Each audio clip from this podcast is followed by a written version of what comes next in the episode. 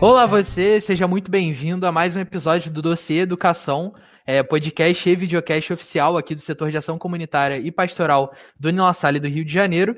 E no episódio de hoje a gente vai fazer uma dinâmica um pouco diferente, vai ser um episódio aí um tanto quanto inédito, porque no dia de hoje a gente vai conversar um pouco sobre o SISU, conversar um pouco sobre vestibular, como é que está sendo esse processo nesse ano tão complexo, tão doido que a gente está vivendo.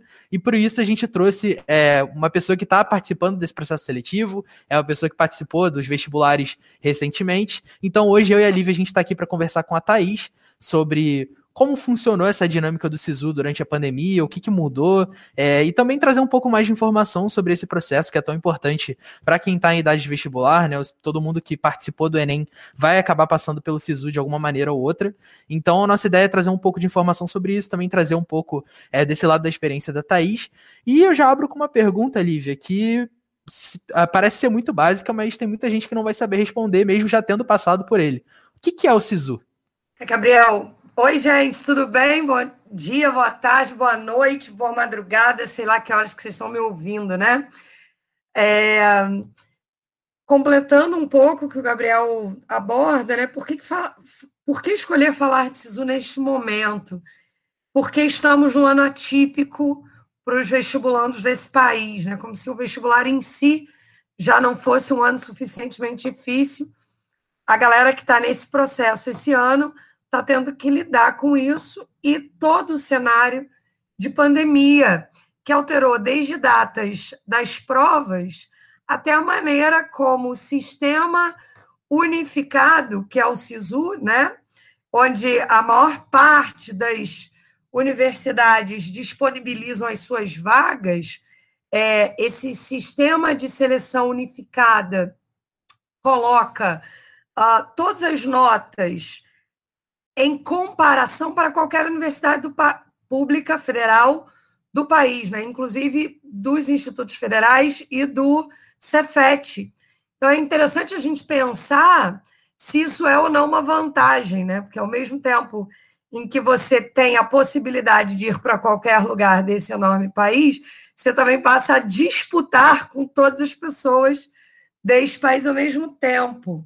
É, depois eu até quero ouvir um pouco a opinião da, da Thaís sobre isso, porque eu lembro que quando eu fiz vestibular, jamais contarei quando foi isso, porque eu já sou velho bastante para vocês me chamarem de tia velha.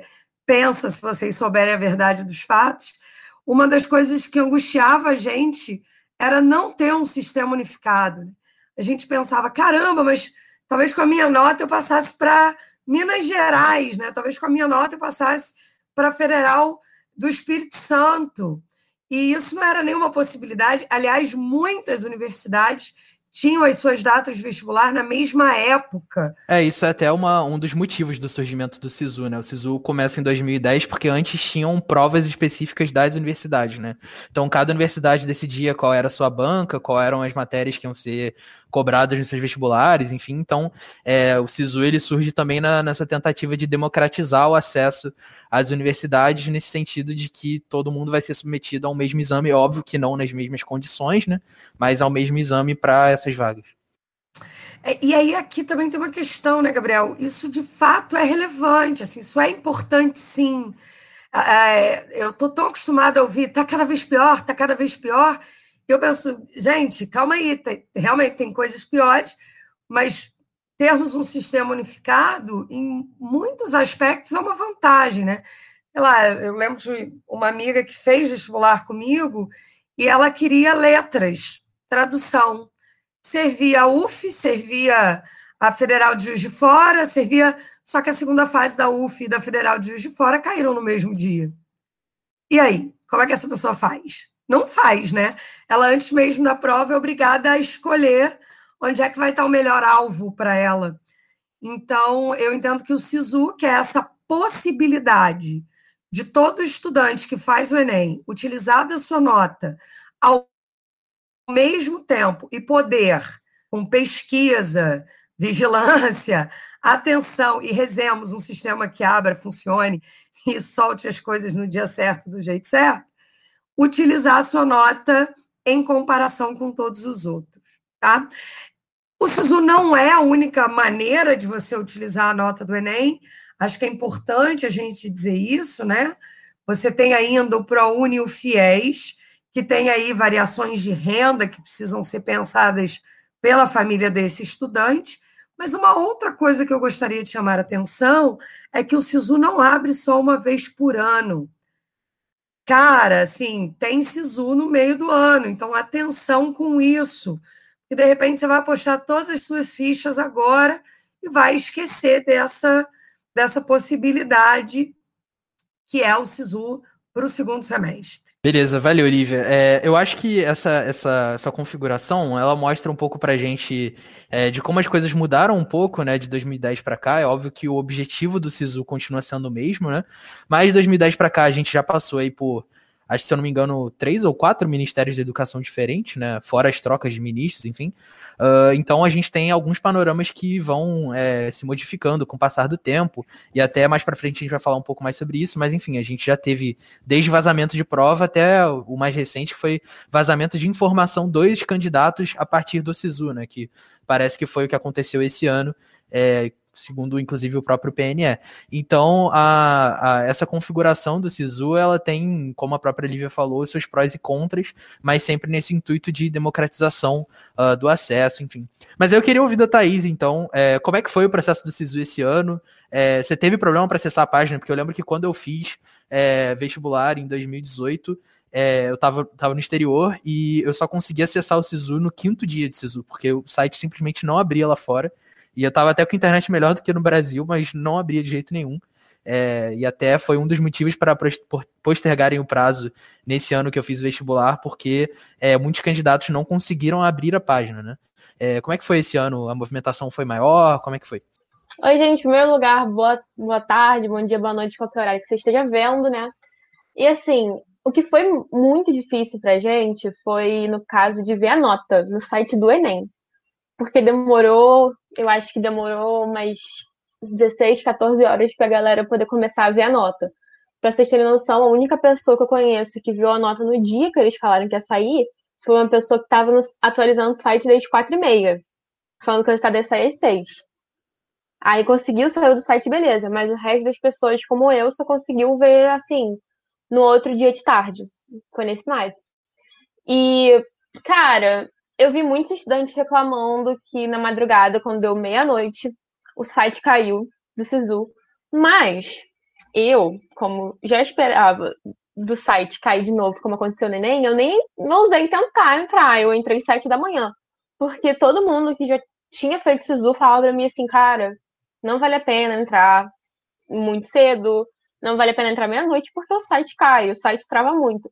Só que, por incrível que pareça, esse ano, dando meia-noite e meia, quando eles botavam parcial de novo, não caía, eu consegui entrar de uma forma muito tranquila, não sei como nem porquê, né? Mas, pelo que eu vi, né, eles trocaram o técnico de TI esses dias do INEP, então pode, talvez tenha sido isso, né? Mas mesmo assim, o que foi muito bizarro mesmo foi esse vazamento de informações, que eu fiquei, gente, que isso? Como que o governo vaza minhas informações assim para qualquer pessoa, troca meu CPF com o de outra pessoa sem mais nem menos? Isso que eu fiquei muito assustada, mas. É, isso é o mais perigoso até, né? Porque o, os seus dados que foram vazados, né, os dados das pessoas que foram vazados dos candidatos, são os dados necessários para inscrever esse candidato para uma vaga pelo SISU. Se eu não me engano, 2014 ou 2015, é, no Sisu teve um, uma menina que tirou mil na redação, ela tinha uma das melhores somatórios de nota. Eu ia né? falar sobre esse caso agora. Exatamente, ela queria fazer medicina, e aí vazaram os dados dela, e com os dados dela, inscreveram ela num curso de produção artesanal de cachaça, industrial de cachaça, alguma coisa assim. E aí acabou que a menina conseguiu resolver depois, né? mas enfim, ela ia perder a vaga por conta de vazamento de dados, né? Então, vazamento de dados é uma coisa mega em voga hoje em dia, né? Quase toda semana a gente tem um, um grande vazamento de dados. E pelo próprio Portal Nacional da Educação, é, eles estão falando que o, o que aconteceu é que as pessoas abriam a página do SISU e aí aparecia a página de outro candidato com as notas, com todas as informações. Tem até vídeo das pessoas mostrando isso, foi bem é, bizarro. Pois é. E aí com, com tudo trocado, né? Como se a pessoa fosse outra. E também uma coisa que foi muito prejudicial, muitos estudantes. Não foi o meu caso, mas eu conheço pessoas que isso aconteceu. Não sei se foi meu caso, mas, tipo, é, o INE, as pessoas começaram a alegar que as notas de matemática e redação estavam erradas. Matemática, acho que virou um senso comum que as notas estavam mais baixas que o normal, porque o TRI caiu. Por quê? Porque foram menos pessoas fazer a prova, e para quem não sabe, no Enem, não importa se você acertou ou não a questão. O quanto você vai ganhar depende do geral. Se você acertou uma questão muito difícil, mas errou uma questão muito fácil, a sua nota cai muito. Por quê? Porque outras pessoas acertaram fácil e erraram difícil, e assim vai. A nota do SISU é muito volátil. Não, não, a nota é muito volátil. Então, assim, o TRI de matemática chegou a um consenso que a nota diminuiu porque foram menos pessoas fazer exame. Mas a é, redação, tem muitas pessoas que estão falando que o INEP alega que a prova foi zerada por insuficiência de linhas e a pessoa tem certeza que escreveu 30 linhas. E o INEP já falou três vezes que não tem nenhum erro, mas não solta o espelho da redação. Então, uma das alegações de justamente adiarem antes do vazamento de dados, aumentarem o prazo do SISU, era justamente isso, para resolver esse problema das redações. Só que acabou que teve esse vazamento de dados muito grande, né? Falou que não vai soltar o espelho tão cedo, então ficou por isso mesmo. A galera que acha que tem um erro, vá pelo SISU 2. E é isso. É, eu, eu lembro que no, no meu ano, é, o que aconteceu foi literalmente isso, né? De ter muito problema para acessar o site, e aí eles acabaram prorrogando as inscrições, né? Que foi mais ou menos o que aconteceu esse ano. E aí eu lembro que eu fui conseguir acessar, é, que eu, como eu estava num fuso horário diferente do, do Brasil, é, quando dava 11 horas da noite lá, eu acessava porque, tipo, tava de madrugada no Brasil e aí, tipo, tava com menos acesso. E aí eu fui conseguir assim, mas só depois do terceiro, quarto dia também enfim, eu tava no branco. É, mas aí eu queria saber de você, então, como é que foi, é, como é que foi para você esse processo de inscrição é, no sentido de estratégia, né? Porque a gente entende que as inscrições no, no SISU, né, quando você vai escolher ali sua primeira, segunda opção, é, às vezes você segue uma linha, né, uma estratégia, talvez pensar de acordo com a sua nota, qual nota de corte vai estar tá mais perto do que você consegue alcançar, ou então pensar ainda, ah, tô indeciso, então colocar a primeira e segunda opção é, talvez mesmo curso, só que em instituições diferentes, enfim. Como é que foi a tua, a tua estratégia? Que curso você pretende fazer é, por essa inscrição do SISU, enfim? Então, o que rolou no meu caso foi que esse ano, diferente dos outros anos, você só sabe a nota de corte na meia-noite. E você só sabe sua colocação na meia-noite. Então, no primeiro dia, eu botei para direito e relações internacionais na FRJ. E aí, quando saiu a parcial, eu tava muito longe da nota de corte, muito longe mesmo. Eu também me toquei que é, Relações Internacionais na UFRJ era à noite. Eu não ia para Botafogo e voltar para Niterói à noite, não ia ter cabimento. Aí, então, minha, minha nota muito longe, muito longe, então eu decidi trocar. Nisso que decidi trocar, eu botei para Direito e Relações Internacionais na UF. E aí eu não tava tão longe assim, tava até tran relativamente tranquilo, dava para uma para uma lista de espera rolava eu entrar e tal. Só que nisso eu tava um pouco triste porque eu queria passar na primeira chamada e eu comecei a procurar outros cursos, porque é uma coisa que a galera não faz e eu também não fiz, isso foi um erro meu, é que as pessoas não pesquisam todas as opções de curso que tem. E como o SISU é algo que vocês falaram que é algo do Brasil inteiro, você pode ver nota de todos os lugares do Brasil. Então, assim, às vezes não tem um curso que você quer onde você mora, mas em outro estado tem, é um curso que é a sua cara. Por exemplo, é uma coisa, não tem moda em nenhuma faculdade pública aqui, mas tem em Minas Gerais. Entendeu? É esse tipo de coisa, por exemplo. Então, eu não tinha pesquisado, né? Minha cabeça era muito fechada, ou era direito ou era relações internacionais, porque eu quero, eu quero fazer a prova de Itamaraty para ser diplomata. Então, ou era um ou era outro. Minha cabeça não permitia eu sair desse cubículo. Então eu cheguei ao ponto que eu, nossa, bem triste, porque eu queria entrar na primeira chamada. Eu comecei a pesquisar todos os cursos do Rio de Janeiro, né? Eu fui em todas as faculdades, joguei minha nota em todas. Também é o auge da pessoa desocupada, né? Porque você tem que ter muita paciência para fazer isso. Então, eu achei um curso no Cefet que era a minha cara, tipo, é línguas estrangeiras aplicadas de negociações internacionais. E é basicamente tudo que eu gosto, que é línguas estrangeiras. E aí pega administração, comércio exterior, relações internacionais, turismo. Dá para trabalhar com tradução, dá para trabalhar nas áreas de administração, relações internacionais. Então, assim, é um curso bem amplo. E aí eu me toquei que o que o mercado que atualmente é um profissional que tem um currículo bem amplo. Então, com o passar dos dias, eu fui me convencendo, fui conversando com as pessoas que cursam, cursam esse, esse, esse curso, né? Nossa, tipo. Mas aí eu conversei com várias pessoas e eu fui ao longo do tempo, já que esse prazo foi estendido, a gente teve uma extensão de cinco dias. Então era bastante coisa. Fechou ontem. Então nisso eu comecei a maturar a ideia na minha cabeça e cheguei à conclusão que assim, ah, vai isso mesmo, é o que eu quero, decidi. Então assim, eu decidi o que eu queria fazer para minha vida para os próximos quatro anos para ter uma formação em uma semana, entendeu? Por quê? Porque eu não tinha conhecimento de outros cursos. Aí acabou que no fim das contas eu botei só essa, esse curso como primeira opção e tá lá, amanhã seu resultado. Então, assim, nossa, estratégia maior do que você procurar um curso que tenha nota de corte próxima do seu é conhecer vários cursos. Porque isso de você estar tá embaixo da nota de corte não quer dizer que você não vai passar, porque a lista de espera roda muito. Foi o que várias pessoas vieram falar, cara, se você tentar ficar na lista de espera, você entra, você entra nesse período. Eu fiquei, não, não quero entrar na lista de espera. Entendeu? Então, tem muito preconceito com a lista de espera. Eu teria entrado na lista de espera se não tivesse tirado esse curso, óbvio. Que importa estar tá dentro da faculdade. Não importa se você entra em primeiro, ou último da terceira lista de espera. Isso não importa. É, eu acho que isso é uma coisa mega importante que não é tão comentada assim em sala de aula no ensino médio. É, eu vou até pedir depois para a Lívia dar um testemunho dela, porque ela é professora bem mais tempo do que eu, né? Eu tô embarcando nessa agora.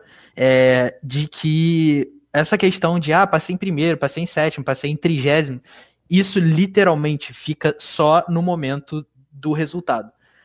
25 segundos depois que acabou o resultado, todo mundo tá no mesmo saco. Assim, eu tenho um exemplo bem claro, que eu, eu, eu comecei a, a faculdade, né?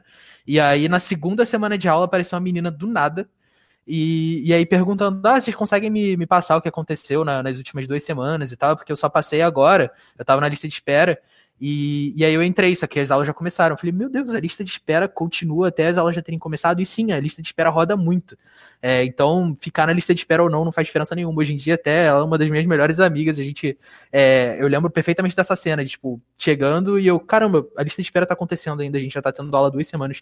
Então, fiquem ligados nisso, porque é, essa questão de, ah, tenho vergonha de continuar na lista de espera, é, eu acho que eu não vou passar se eu colocar na lista de espera. A lista de espera roda muito, porque às vezes tem muita gente que colocou é, o nome na lista só por colocar, porque achou que conseguiria. É, é, não, não iria conseguir vaga em um lugar, mas acabou conseguindo, aí sai. Então, confiem na lista de espera. É óbvio que não é certo que a lista de espera sempre vai, vai dar espaço para todo mundo, mas a lista de espera é sim um, um, um, recurso que não pode ser deixado de lado, né? E aí, aproveitando esse gancho, eu queria conversar com a Lívia é, de saber como é que ela tem trabalhado isso, principalmente em sala de aula hoje, né? Já que a Lívia tem trabalhado mais com o ensino médio recentemente, é, de mostrar para os meninos que é óbvio que a gente precisa. É, o ideal é ter uma ideia de curso, né? Mas como é que como é que você consegue trabalhar isso com os alunos de beleza, eu preciso colocar alguma coisa no SISU. E agora? É, quais são as estratégias que, que seriam interessantes para os alunos traçarem? É, como é que você trabalha isso na cabeça dos alunos? Gabriel, eu acho que antes dessa pergunta tem uma questão, assim, né? Muitos alunos chegam com decisões tomadas, né? E aí, por mais que você insista com a pessoa, assim, Galera, na hora que sentar lá, o, o clima é diferente. Gente, não fecha a porta. Nossa, comigo ela insistiu muito, demorou. Gente, não fecha a porta. Gente, faz uma lista. Gente, olha tudo que tem a ver, porque eu já sei o que eu quero. Eu já sei o que eu quero. Dante, eu já sei o que eu quero. Não adianta você falar isso. Então, acho que a primeira coisa é você tem um imaginário do que você quer. E tá tudo bem você ter esse imaginário. O que você não pode é colocar, e aí a fala da Thaís lá no início é muito importante, né? É colocar um monte de coisas tão relevantes em jogo, tua saúde mental, tua saúde física, por causa de um imaginário que sequer é real. Entende? Assim. E aí isso vale às vezes, e, e, e, eu acho que tem algumas coisas que fazem muito sentido e outras que não, né? Ah, eu quero medicina. Cara, não adianta tu ir fazer, sei lá, bioquímica, não é igual, tá? Não, não, não dá, não serve. O que você quer é tratar de pessoas. Então, não adianta tu ir fazer uma outra coisa. Ah, eu quero alguma coisa na área de biologia. Então, vai pesquisar tudo. Tudo. Eu estou com uma aluna esse ano que vai tentar é, engenharia médica, que é construção e produção de aparelhagem para medicina, que é um curso que a maior parte de vocês nem sabe que existe. Tem também ah. física médica, que é quase a mesma coisa. Então, física médica tem uma relação, mas a engenharia médica é a preparação do maquinário em si, né? Que está muito ligado a uma engenharia mecânica e uma, engenha, é e uma engenharia ele, é, eletroeletrônica, né? Não é exatamente mecatrônica e uma engenharia mecatrônica e só que ela tem uma outra base em biologia que é para complementar é, essa formação.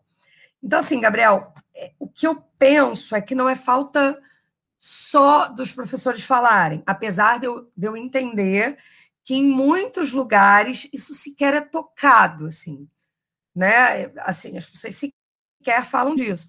E aí eu vou, vou também fazer um, um, um contra-testemunho, né? É, a gente acha que o SISU é claro para vocês.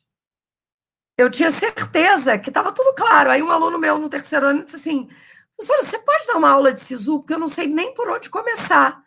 Eu não sei nem onde é que inscreve, o que, que, que dados eu preciso. E aí eu fiquei olhando para o garoto pensando assim: meu Jesus, a gente está entregando essa pessoa no mundo. A gente está falhando miseravelmente, assim. Porque imagina o desespero desse menino, né? A gente pegou a mãozinha dele, levou ele até a sala do Enem, faz a prova. Ele fez a prova. Aí a gente disse: ó, Boa sorte aí, hein, camarada? Agora felicidade. Então, essa é uma questão, assim. Para quem não tem nada, acho que a lição maior é torne-se protagonista das informações da sua vida. Para de achar que um professor legal vai entrar em sala e te dizer que você deveria se inscrever naquela palestra. Quando você chegar na faculdade, ou você escuta o burburinho, ou você fica atento a tudo que passa no, no teu e-mail, ou você vai perder as melhores oportunidades. Porque ninguém vai lá bater na tua porta e dizer assim: Oi, gente, não esquece, hein? Quinta tarde tem palestra do professor Fulano de Tal. Ninguém vai fazer isso por você, querido. Se tu esquecer, o problema é teu, menos uma coisa para tu botar no currículo, sorte aí. E acabou. Então, acho que essa é a primeira coisa, né? Tornar-se proativo das tuas coisas, assim, parar de achar que elas vão cair no teu colo. Mas eu também entendo, Gabriel, que isso é isso é uma verdade para o aluno classe A e B é, da, do núcleo urbano das grandes cidades do Brasil. Entendeu? Você pega um, um, moleque de uma escola pública, se ele chegou até lá, ele está muito mais preparado do que, o, do que o garoto que foi trazido pela mão. A segunda coisa é: é só a sua graduação não fantasia, é só a sua graduação. Isso não te coloca no mercado de trabalho, isso não define a área que você vai trabalhar, isso não define o profissional que você vai ser, é só a sua graduação. Tá? É só mais um passo da sua formação. E assim, ó, é um passo pequeno. É um passo pequeno. Então, essa também é uma outra coisa, né? A gente sai do ensino médio numa expectativa de que aquilo vai ser o momento. É muito difícil. Ninguém está dizendo que é fácil. Mas a graduação em si é um passo da tua formação. Inclusive, pode ser que você resolva fazer outra depois, no meio, junto com, tá? dali a 10 anos. A gente está num outro momento da vida. Essa coisa de eu vou fazer uma graduação agora e isso será a minha carreira pelos próximos 50 anos, isso não existe mais para ninguém. Tá? Você vai ter aí, na tua vida inteira, três, quatro profissionais que tiveram essa carreira. Todos os outros estão fazendo várias coisas ao mesmo tempo. Então, acostume-se com a multiplicidade de opções. E vai pesquisar, caceta. As coisas não vão vir na tua mão mais, sabe? É isso. É, super concordo, assim. Acho que no meu caso foi um pouco diferente, porque eu meio que já tinha na minha cabeça o curso que eu queria fazer desde muito cedo, assim, desde, desde o oitavo ano. Né? Então eu fui direto assim na, na, na, na opção que eu queria.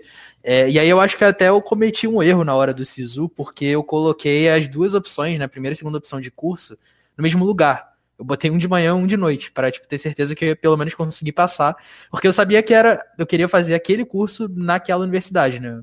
Eu tinha certeza que eu queria a UF, eu tinha certeza que eu queria história, então eu botei de manhã e de noite. E acabou que eu consegui passar no, no período da manhã, enfim. Mas aí, é, vou aproveitar para voltar um pouco num ponto que a Thaís tinha comentado, é, das notas de corte em si, né? Eu lembro que no, no meu ano, se eu não me engano, vou, ter, vou dar uma olhada aqui de novo, mas eu acho que a minha nota de corte foi 740 e pouco, alguma coisa assim.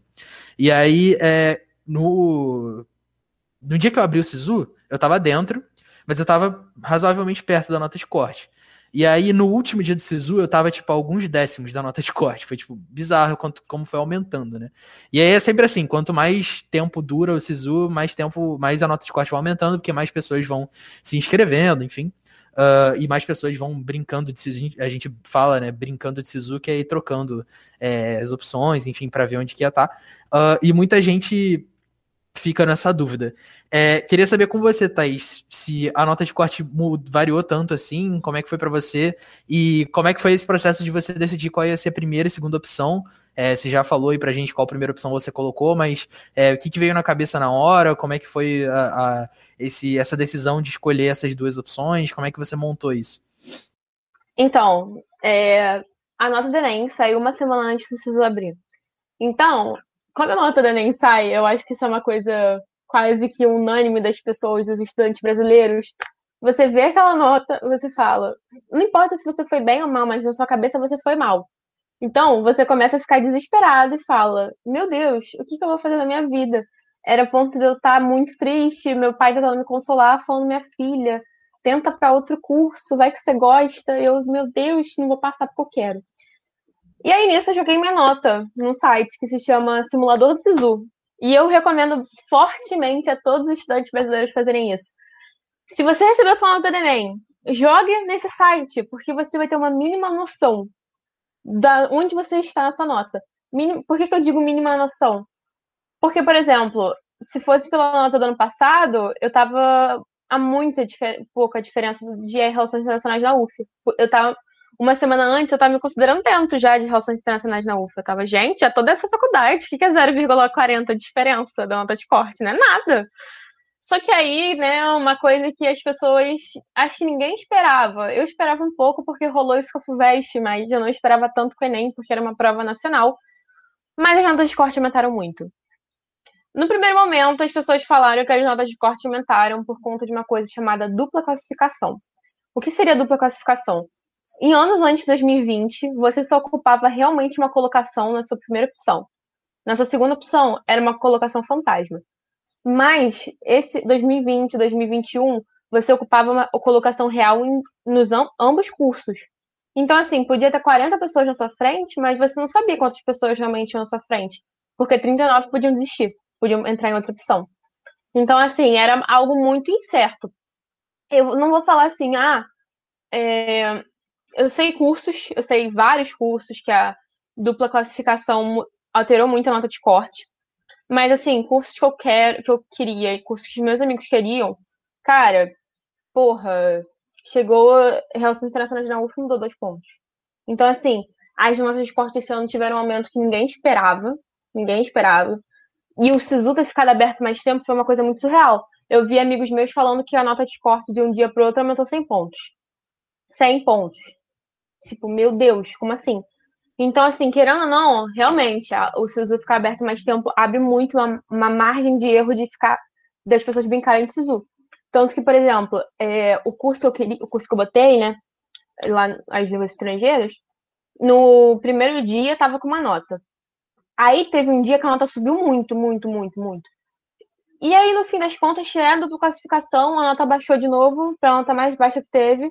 E no fim das contas, o Sisu fechou com a nota mais alta. Então, assim, a galera toda que tinha saído voltou. E a nota fechou mais que o ano mais alto que teve. Então, assim, acho que nem. Eu não, não sou. Eu não sei avaliar se as pessoas se prepararam mais. Tem gente falando que aqui no Rio aumentou porque não teve o ERG ainda. Tem gente falando que aumentou porque pessoas de outros estados estão botando a nota porque a matrícula não vai ser presencial, vai ser virtual. Porque isso era o que impedia muitas pessoas de botarem a nota. Tipo, uma pessoa do Acre botar uma nota no Rio. Foi como que em uma semana ela ia conseguir pegar tudo dela, falar, beijo, vou fazer minha matrícula no Rio de Janeiro, já volto. Era algo muito difícil, né?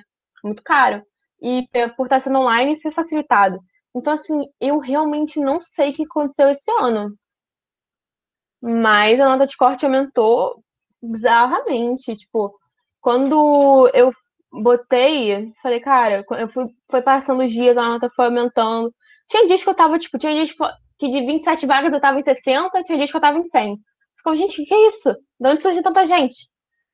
Então, sei lá, eu só simplesmente não sei o que aconteceu esse ano, mas foi bizarro, bizarro. Thaís, eu acho que a, a questão da UERJ é, no seu caso específico e nos casos de cursos mais disputados, precisa ser levado em conta muitíssimo, né? São 200 vagas de direito para a UERJ por ano, elas saem ao mesmo tempo no final desse vestibular, e são os 200 primeiros cabeçudos de humanas do estado do Rio de Janeiro, assim. Então, os caras que estão em primeiro lugar aí, eles estariam fazendo direito na UERJ. Então, os caras estão em primeiro lugar em direito na FRJ, UF, Unirio, Rural, e, e, em tantos outros cursos que, de repente, os caras nem iam colocar né? A gente está falando de 200 pessoas em humanos. Medicina, a mesma coisa, né? Então, é, entretanto, medicina UFRJ é, é, é que, que tem essa, essa, esse imaginário, né? É porque o direito da UERJ é o direito da UERJ, né? Quem está no Rio sabe o que eu quero dizer com isso, assim. Não é à toa o número de é, ministros do Supremo Tribunal Federal que vem de lá, assim. Então, não, não dá para você dizer, ah, não, não faz diferença. No teu caso, faz muita diferença. Na nota de corte da, da UFRJ, da Unirio, tudo isso vai fazer diferença. Você, tá, você tem 200 pessoas a mais disputando aquilo ali, que já estariam, que já estariam locadas em outro lugar, que normalmente a UERJ libera os resultados dela antes, né? Esses caras estão tranquilões já, eles não estão nem fazendo mais SISU essa altura do campeonato. E detalhe, hein? Vai ter gente que vai largar e aí eu vou dar uma dica aí para o futuro. Ah, por que não ciências sociais depois uma prova de transferência interna? Porque essas vagas vão sumir nas universidades federais, porque esses malucos vão passar para a UERJ e vão para lá. Se tiver prova da UERJ, né? Então, uma hora vai ter que ter, Thaís. Pode... Esse ano ainda, 2020.2, mas uma hora vai ter que ter. Mas assim, muita, isso que você falou é muita verdade. Tanta gente que eu conheço que já falou, ah, passei para tal faculdade, não vou nem fazer a prova da UERJ, não vou nem lá. É, e assim, somado a tudo isso que vocês pontuaram, a gente ainda teve esse ano um dos maiores índices de abstenção da prova do Enem, né? É, é, é óbvio que o cenário da pandemia é o, a resposta para esses índices, né? Uh, mas eu acho que a, a, grande questão é que quem ficou, né, quem fez a prova mesmo, é porque realmente queria passar, porque a exposição para você sair de casa para fazer uma prova no meio de uma pandemia é uma exposição extremamente é, complicada, né? Então a gente tinha muita gente que fazia o Enem como treino, enfim.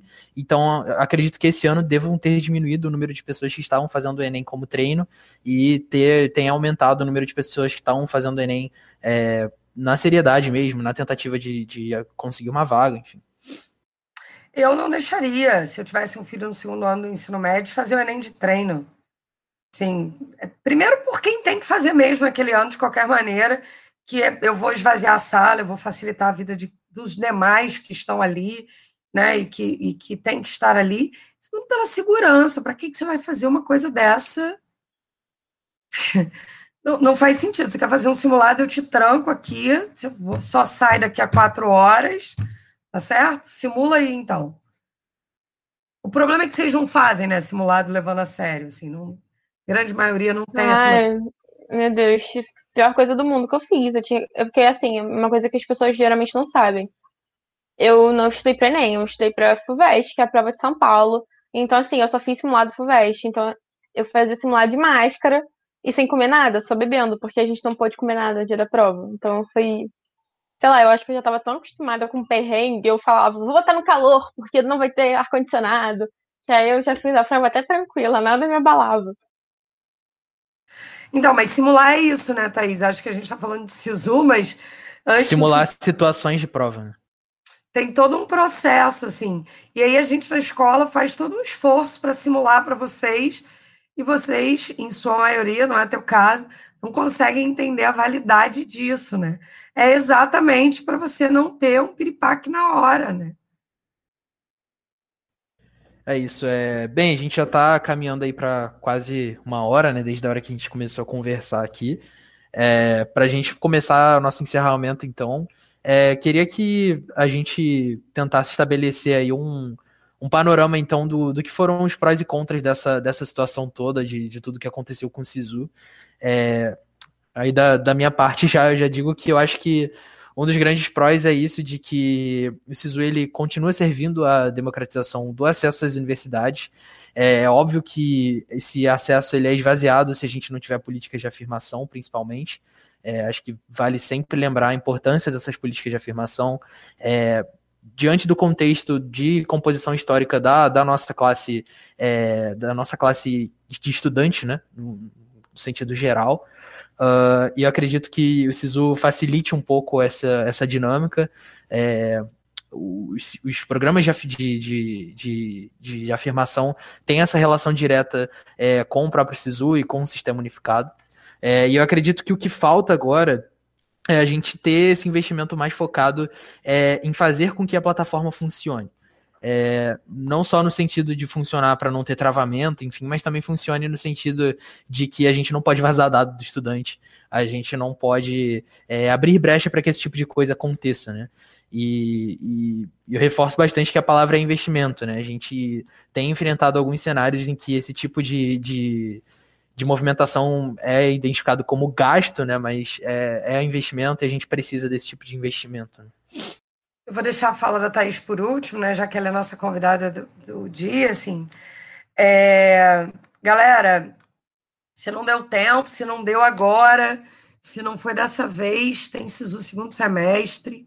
Se não deu tempo, se não deu agora, tem ProUni, tem FIES, não é para todo mundo, mas tem uma galera que se encaixa em alguns perfis. É, a grande maioria nem conhece os planos de financiamento estudantil, não são a melhor opção, ninguém está dizendo isso, mas pode ser que se encaixe no seu caso. Vai pesquisar um pouco sobre essas possibilidades, né?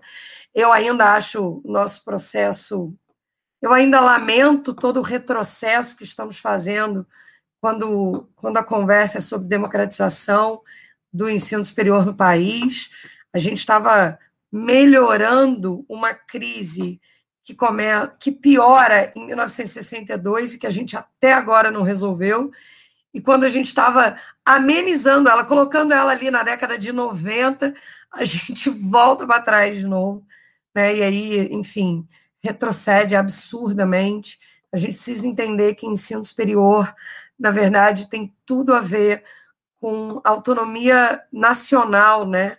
Com crescimento, é, inclusive do ponto de vista econômico. Então, eu acho incômodo pensar é, exatamente o que o Gabriel falou, né? Isso não é gasto, né? Não, não se trata disso. Você não encara a educação dos seus filhos como um gasto. Você não encara isso, é, nem, nem deveria encarar a educação da nação como um gasto. Né? Bem, ainda pensando nos estudantes do ensino médio que escutarão ou estão escutando neste momento é, esse podcast, quero dar ênfase à fala da Thaís, e aí vou me dar o direito a uma perspectiva espiritualista, né?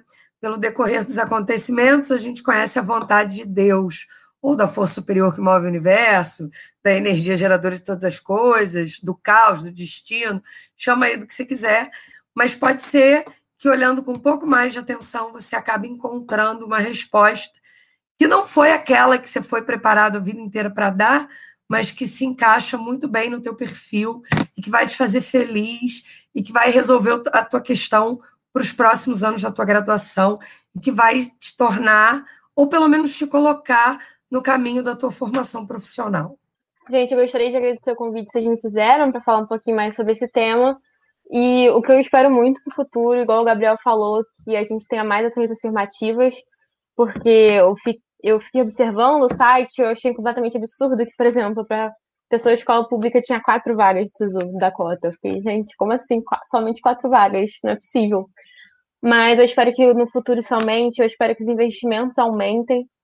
E assim, se você tá nesse desespero, não importa o ano que seja, o ano que continuar existindo o SISU, que eu espero continue existindo por um tempo, se você acha que não vai dar agora, procura sobre a lista de espera, sobre como ela roda, sobre as notas de corte das pessoas que entraram nos outros anos. Vale muito a pena olhar isso, porque estar na lista de espera não é um problema, não deveria ser. E, por favor, foquem muito no SISU 2, porque a diferença de nota no SISU 2 é absurda, tipo, 30, 40 pontos. E sempre tem prova de transferência externa, prova de transferência interna. Então, assim, o SISU não é para ser o fim da sua jornada, é para ser o começo. E as pessoas não ficam levando isso, deveriam levar assim. Entendeu? É isso que eu queria falar. É isso, tem muita coisa para viver ainda depois disso e, e, é um período muito muito legal da, das nossas vidas. É, a gente descobre muita coisa e tem muita coisa para viver depois disso. É, obrigado, Lívia. Obrigado, Thaís, pela participação de vocês duas. A gente vai ficando por aqui. Se você assiste a gente pelo YouTube, não esquece de se inscrever e ativar o sininho das notificações para saber quando a gente postar um videocast novo. É, se você escuta a gente pelos agregadores de podcast, não deixem de seguir o dossiê Educação e acompanhar também o Ação Comunicast e o Conexão Voluntário, que acontecem nesse mesmo perfil. É, a gente se vê numa próxima oportunidade e até a próxima. Valeu!